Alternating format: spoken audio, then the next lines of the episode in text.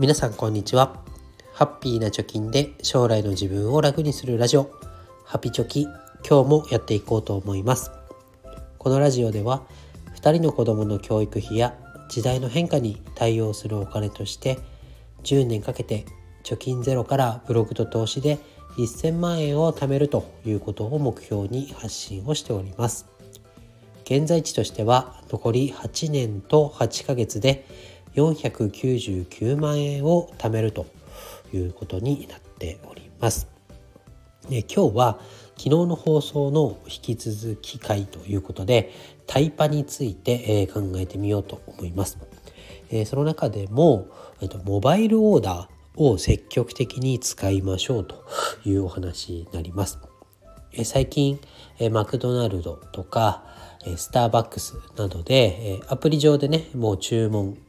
をしてで決済まで終わらせてあとは商品を受け取るであったりマクドナルドとかの場合だともうテーブルについてで店内で食べる時にはそのテーブルの番号を入力すれば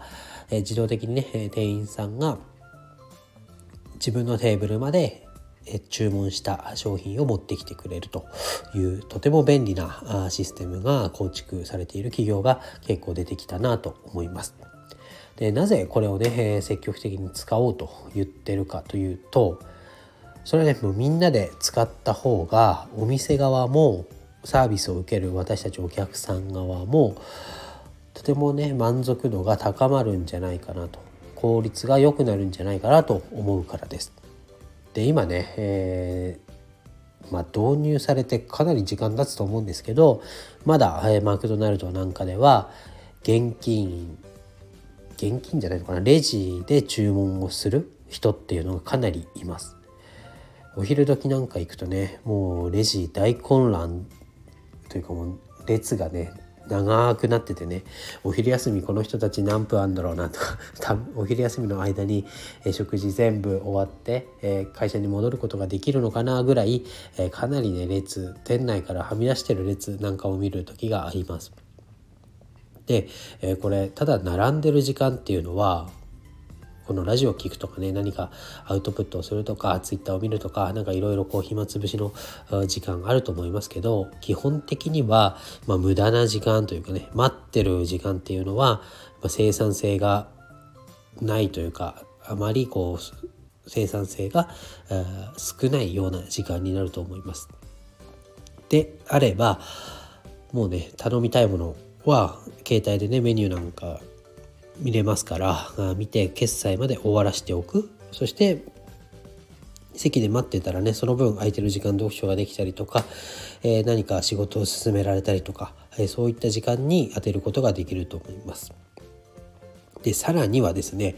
そのシステム使う人とレジに並んでいる人の間では負担するお金の何て言うのかな実質的なあてもの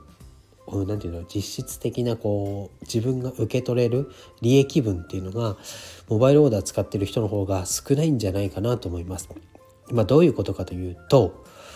マクドナルドのねモバイルオーダーで特にこうカウンターで受け取りで持ち帰りで食べる時なんかはレジのお姉さんとね、えー、会話なんかしませんよね。もう携帯で、えー、注文をしてで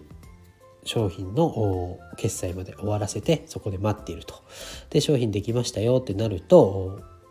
電光掲示板みたいなスクリーンにね何番っていうのが出てきてで自分の番号と一致すればそれを受け取って帰るみたいな感じでほとんどこうマクドナルドのスタッフさんと触れ合う機会はないと。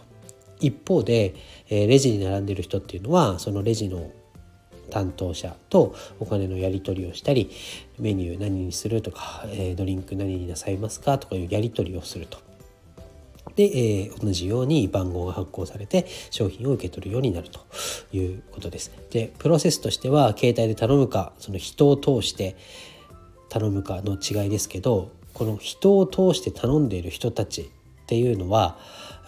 当然なながらその人に対するお金、まあ、そのレジのお姉さんの時給も商品の内訳の中にはいくらが入ってると思いますからその、ね、時給分をそのレジに並んでいる人たちは商品代として還元するお店に支払うっていうのは妥当なことだと思います。しかしながらモバイルオーダーを使っている人っていうのはそのお姉さんの人件費までその商品代に含まれている。なのでお姉さんお姉さんっていうとあれなのかな そのマクドナルドのスタッフとその商品を受け取る時だけしかコンタクトを取らないのにもかかわらずそのレジのスタッフの分まで時給を賄っているということになって損してるんじゃないかなというふうに思います。そんなにね何百万とかねそういう損失額ではないにしろみんながねモバイルオーダーを使えばそのレジっていうもの自体がなくなってでそのレジでピピピピやってる人が裏方のね厨房の方に回れてで、えー、当然その裏のスペースハンバーガーを作る人とかドリンクを作る人の人数が増えれば提供時間っていうのはおのずと短くなると思います。なのでみんながねモバイルオーダーを使っていればもう自動的に、えー、カウンターで物を受け取るだけあとはあスタッフとしては物を作っている人だけということになってかなり効率化が図れるんじゃないかなと思います。今はねかなりこう中途半端で見ているとレジに並ぶ人もいるモバイルオーダーをする人もいるであとウーバーイーツなどのねこの出前っていうんですかね、えー、デリバリーの業者の対応もするということでかなりこうマクドナルドなんかはスタッフの仕事量っていうのが増えているような感じが外から見てします。それでみんなもうモバイルで画面の前で自分の番号を待っているだけっていうふうにするともう店側もねいちいちこうドリンク何にしますか？とかいう時間っていうのは削られますしえー、こっちのね、えー、アプリで、えー、注文する人がもう事前に決めて受け取るだけになりますからかなり効率的になって、まあ、タイパが良くなるんじゃないかなと感じました。でこういうのもね積極的に使っていって、えー、そういう使う人の方が多くなればさらに便利なシステムっていうのはどんどん新しく更新されていくと思いますしさらにね現金を使わないこのモバイルで決済までやってしまうっていう人が増えることによって、えー、さらに、店側からじゃあ人件費分ね1人分減ったからクーポン出しましょうとか、えー、こちら側お客さん側にもいいメリットがどんどんね提供されていい循環になっていくような気がしています。